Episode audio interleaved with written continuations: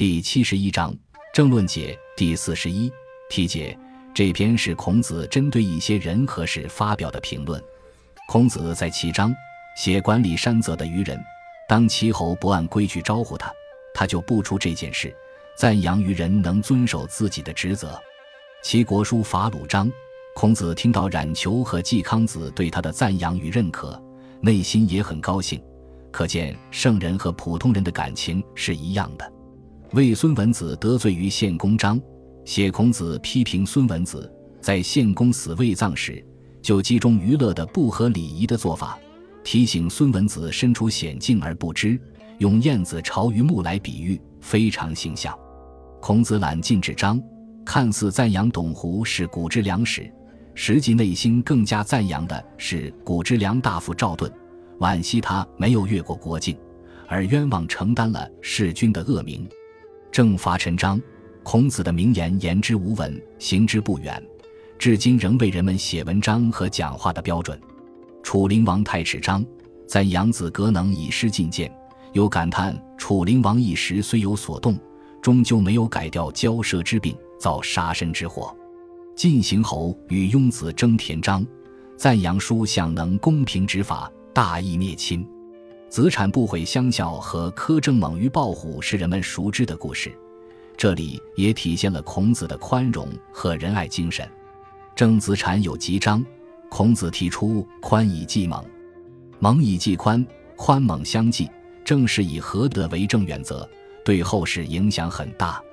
哀公问于孔子章，孔子详细的讲了在朝廷、军队、州相、田猎、路途等地方尊重老年人的道理。这也是孔子仁政思想的一个方面。孔子在齐，齐侯出田，召愚人以功，不进，公使知之。对曰：“昔先君之田也，瞻以招大夫，公以招士，皮官以招于人。臣不见皮官，故不敢进，乃舍之。”孔子闻之曰：“善哉！守道不如守官，君子为之。”译文。孔子在齐国时，齐侯出去打猎，挥动弓来招呼管理山泽的官吏愚人。愚人没来觐见，齐侯派人把他抓了起来。愚人说：“从前先君打猎时，用旗来招呼大夫，用弓来招呼士，用皮帽来招呼愚人。我没看见皮帽，所以不敢觐见。”齐侯听后就放了他。孔子听到这件事，说：“好啊，遵守道不如遵守职责。”君子认为说得对。齐国书法鲁，季康子使冉求率左师与之，樊迟为右。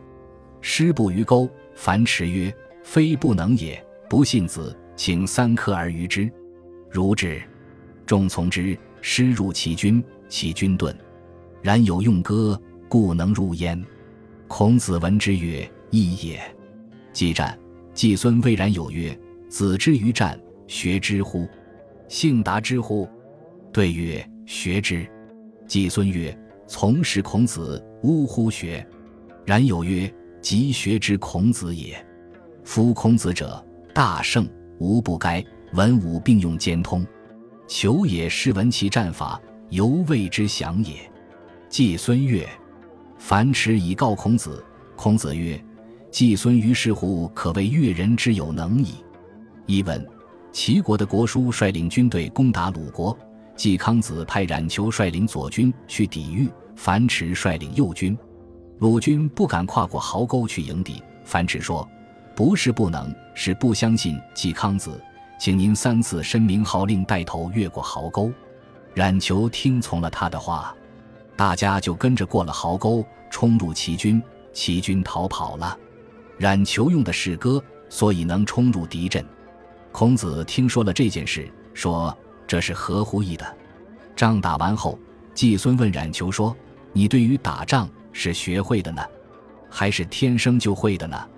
冉求回答说：“是学会的。”季孙说：“你跟着孔子，怎能学会打仗呢？”冉求说：“就是从孔子那里学的。孔子是位大圣人，他的知识无所不包，文武并用，兼通。”我也是刚从他那里学了一点战法，学的还不够详细透彻。季孙听了很高兴。樊迟把这事告诉了孔子，孔子说：“季孙在这件事上，可以说还是喜欢别人有才能。”南宫说：“仲孙何忌即除丧，而昭公在外，谓之命也。定公即位，乃命之。此曰：‘先臣有一命焉。’曰：‘夫礼，人之干也。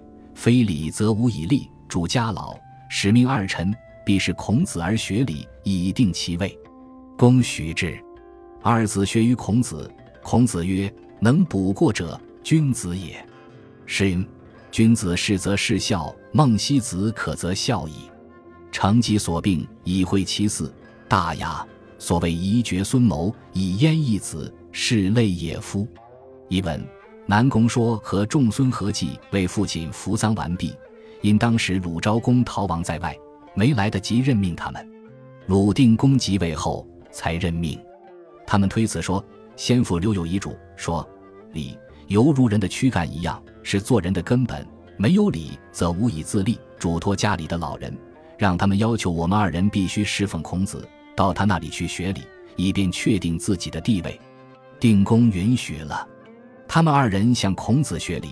孔子说：“能够弥补过错的人就是君子。”《诗经》说：“君子是学习的榜样。”孟西子就是学习的榜样，改正自己过去的缺点，以此来教诲后代。正如同《诗经·大雅》所说的“遗赠后代好谋略，以保子孙永平安”，说的正是孟西子这样的人啊。魏孙文子得罪于献公，居妻，公卒未葬，文子姬中焉。颜陵季子失敬过期，闻之曰：“意在。夫子之在此，犹晏子朝于牧也，具犹未也，有何乐焉？君又在病，可乎？”文子于是终身不听琴瑟。